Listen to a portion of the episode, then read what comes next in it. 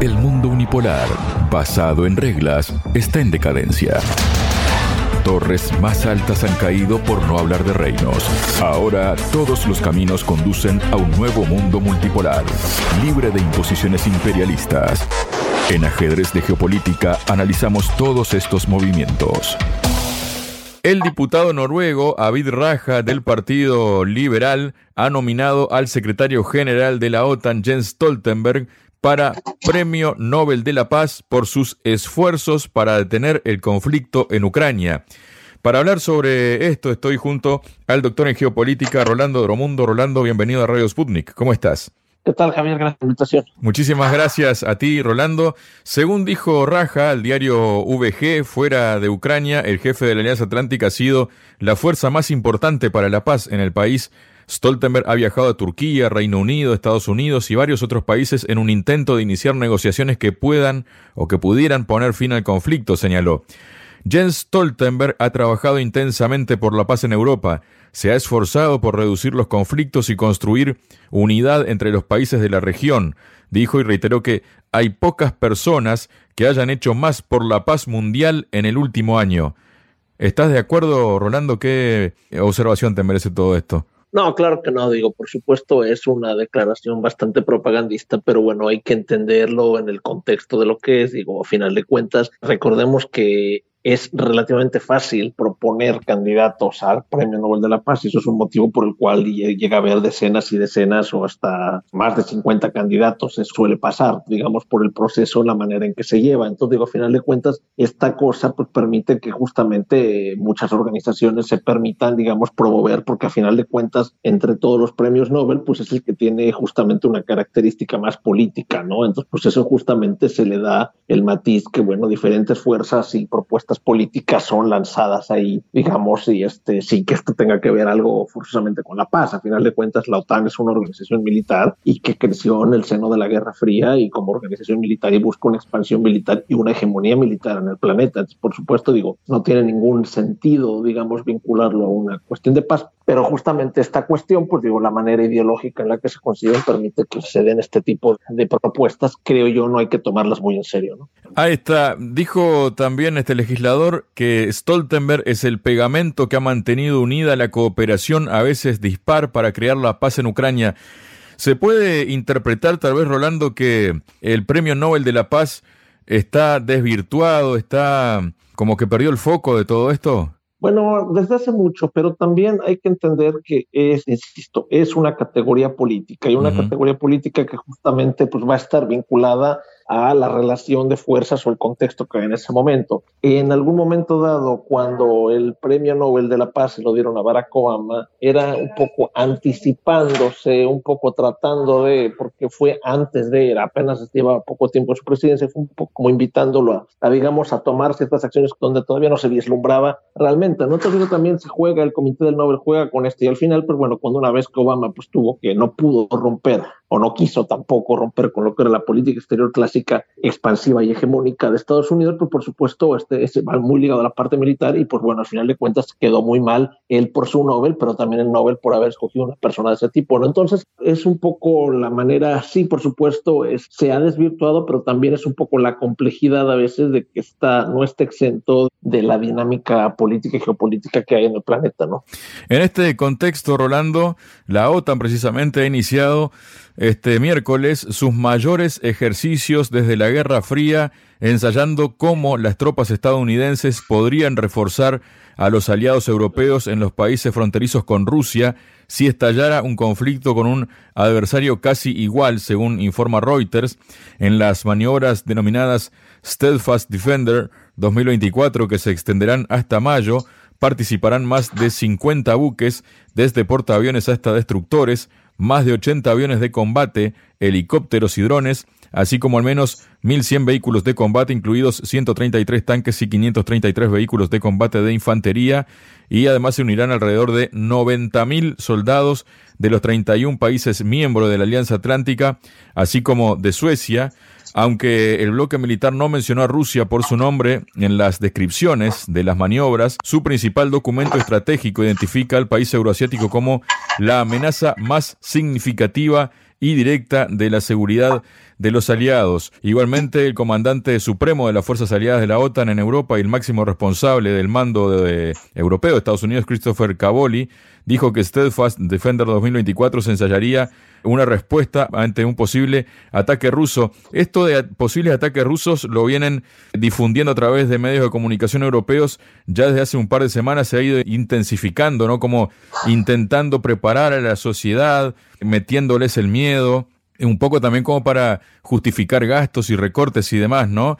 Pero, ¿qué representa esto? Y además, haciendo el ejercicio contrario, ¿no?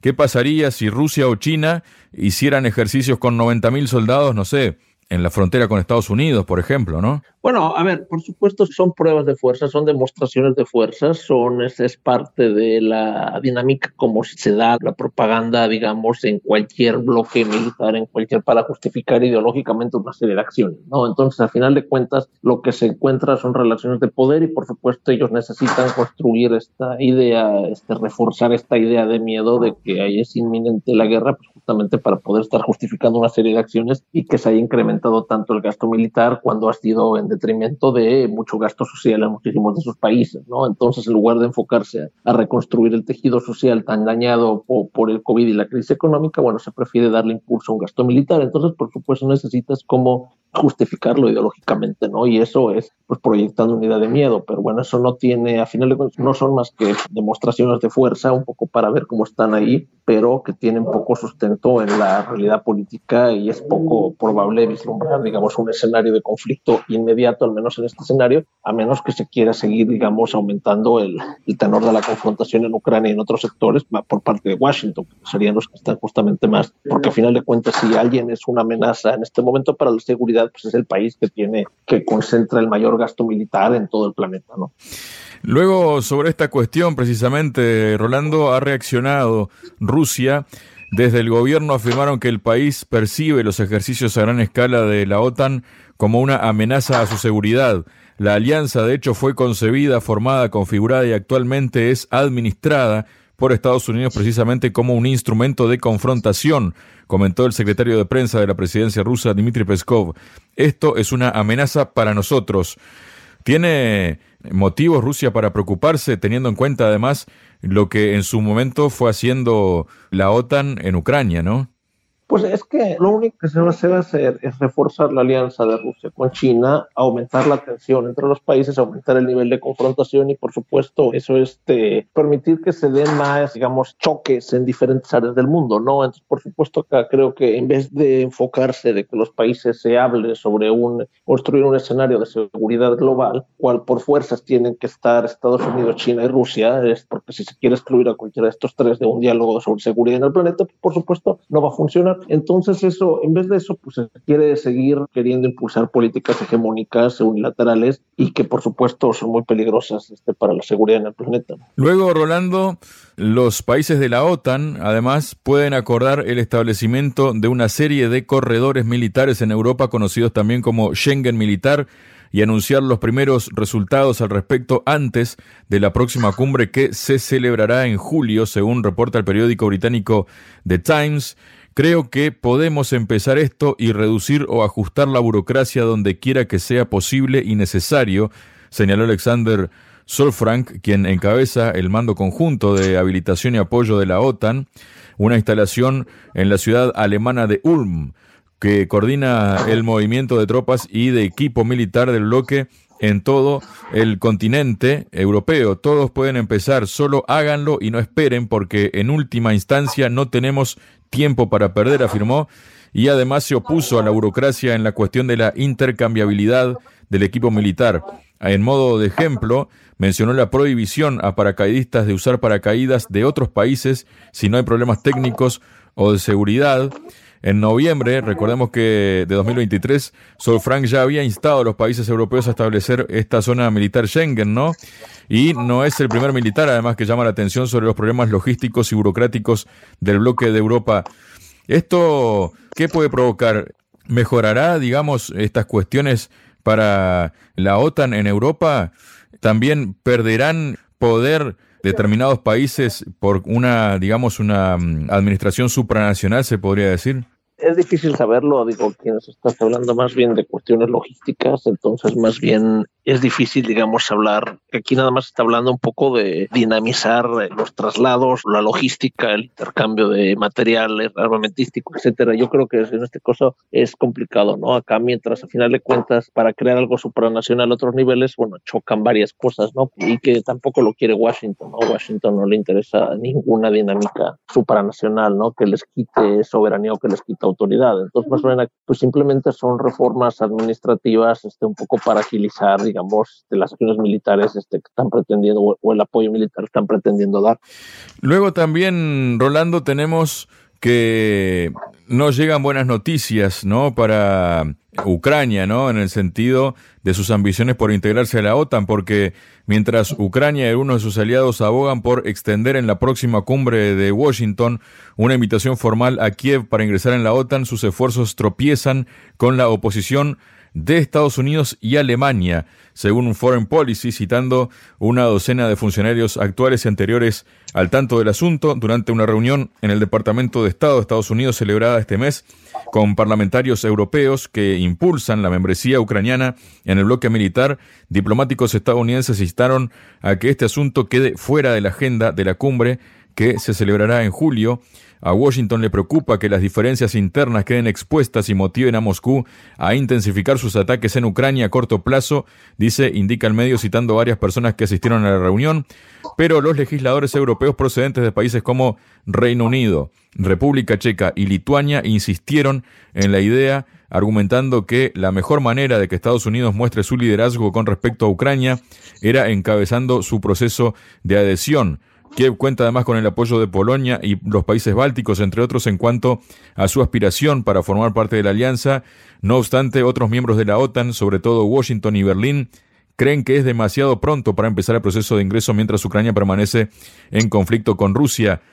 ¿Qué puede esperar, digamos, Ucrania de todo esto y por qué sobre todo Estados Unidos y Alemania se oponen a esta idea, Rolando? Bueno, es que en este sentido, pues Washington y Berlín son, digamos, las capitales que todavía tienen un sentido claro de realpolitik y entienden la dinámica, ¿no? Digo, saben que en, ese, tanto esté el conflicto, no es posible desde el punto de vista lógico hablar de un ingreso que lo único que hace es aumentar de manera exponencial el nivel de la confrontación y por eso mismo saben que no tiene sentido. Por supuesto, los países que nada más se dedican un poco a generar ruido, ¿no? Generar un poco más este, declaraciones más agresivas, saben que ellos primero, ellos no son que deciden y segundo no depende absolutamente de este de, de lo que pequeños países este, vayan a estar decidiendo no entonces acá es Washington el que dice y bueno con, podría tener una opinión también Berlín pero a final de cuentas saben también es queda claro que en este momento pues se tiene que primero que resolver la situación política militar digamos de cómo va a quedar la situación con Ucrania y la relación con Rusia también pues para poder hablar de otros escenarios. Si no sería muy peligroso en términos de la confrontación que puede generar también Hace algunos meses, un militar estadounidense tiró la idea sobre la mesa de aceptar a Ucrania dentro de la OTAN en el territorio que controla, ¿no? Lo que esto podría generar, ahí sí, digamos, una situación bastante grave para todo el conflicto, ¿no? ¿Cómo ves esa idea, Rolando? Pues mira, obviamente son ideas, son ocurrencias que seguramente ocurrencias hay muchas de ese tipo, se buscan, son escenarios que buscan negociar una solución intermedia, pero por supuesto ahí quedan en el aire, ¿no? Mientras, sobre todo porque no hay insisto, esas personas no definen, ¿no? Quienes definen están en el Departamento de Estado y están en el Pentágono, no, no. Entonces, más allá de eso, cualquier parlamentario de cualquier país europeo tiene cuenta cero, ¿no? Por otro lado, también hay que recordar unas recientes eh, declaraciones de Lavrov, ¿no? Porque se viene hablando, como decíamos hace unos minutos, de que están intentando alarmar a la gente en Europa, sobre todo periódicos británicos, ¿no? De un posible ataque ruso tras la finalización del conflicto en Ucrania, que seguiría por los Bálticos, por Polonia y demás. El asunto es que respecto a todo esto, el ministro de Exteriores ruso, Sergei Lavrov, calificó de tontería las declaraciones de funcionarios de la OTAN y de la Unión Europea acerca de que Rusia supuestamente planea estos ataques contra Occidente, ¿no? Dijo, todavía me inclino a creer en la inteligencia de los dirigentes estadounidenses y lo veo como un intento de resolver el problema inmediato de la asignación de dinero a Ucrania. ¿Creen que el Congreso puede dejarse intimidar tan fácilmente por este cuento de hadas? y se comprometerá a aprobar un nuevo paquete millonario de ayuda para Ucrania, según explicó el canciller ruso.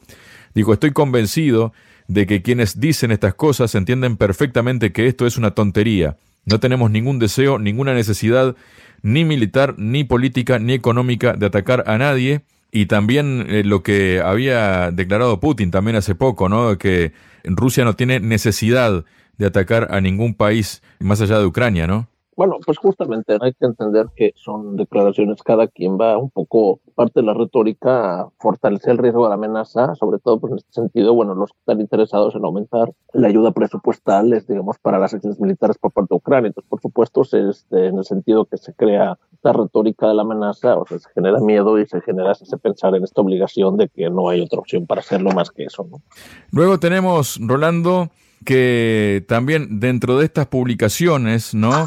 Tenemos una de la agencia de noticias alemana DPA que dice que las Fuerzas Armadas de Alemania, la Bundeswehr, desarrollarán su primer plan de defensa del país desde el fin de la Guerra Fría, según afirmó el jefe del mando territorial, el teniente general André Bodemann. De acuerdo a él, este plan se deriva de la situación actual de seguridad y amenazas en Alemania y Europa en general. Informó que el documento altamente clasificado será abordado con los representantes de la Policía, Defensa Civil, Comunidad Científica, Industria de Energía y Logística para finales de marzo será actualizado y destacó que la situación actual de seguridad es diferente a la que tuvo lugar durante la Guerra Fría, por lo que no se espera una batalla de tanques en la llanura alemana, norteña y por suerte ningún aterrizaje de paracaidistas rusos, pero nuestra infraestructura crítica, los puertos, los puentes, las compañías energéticas, por supuesto, están amenazados por actos de sabotaje, probablemente incluso por las fuerzas especiales que se han infiltrado y que tratan de perturbar y espera que el nuevo plan aborde amenazas tales como desinformación y noticias falsas, ¿no? Que bien sabemos que la Unión Europea ha prohibido en su espacio vital a medios que se salen del relato, ¿no? Dijo espionaje selectivo y ataques contra infraestructura crítica, tanto cibernética como de sabotaje, así como protección contra misiles balísticos. Detalló que para proteger los objetivos críticos se crearán seis regimientos de las recién formadas Fuerzas de Seguridad Interior. Esto es más o menos más de lo mismo, Rolando. Pues sí, yo creo que repite, cae en, la misma, en el mismo tenor, digamos. A ver, acá cada bloque, por supuesto, va siempre a buscar como reforzar ideológicamente y políticamente en acciones lo que está haciendo. Entonces, al final de cuentas, pues cada diferente partes de las autoridades pues este, repetirán un discurso parecido, ¿no? Muchas gracias, Rolando. Gracias, Javier, a ti. Estamos en contacto. Saludos. Sputnik. Contamos lo que otros callan.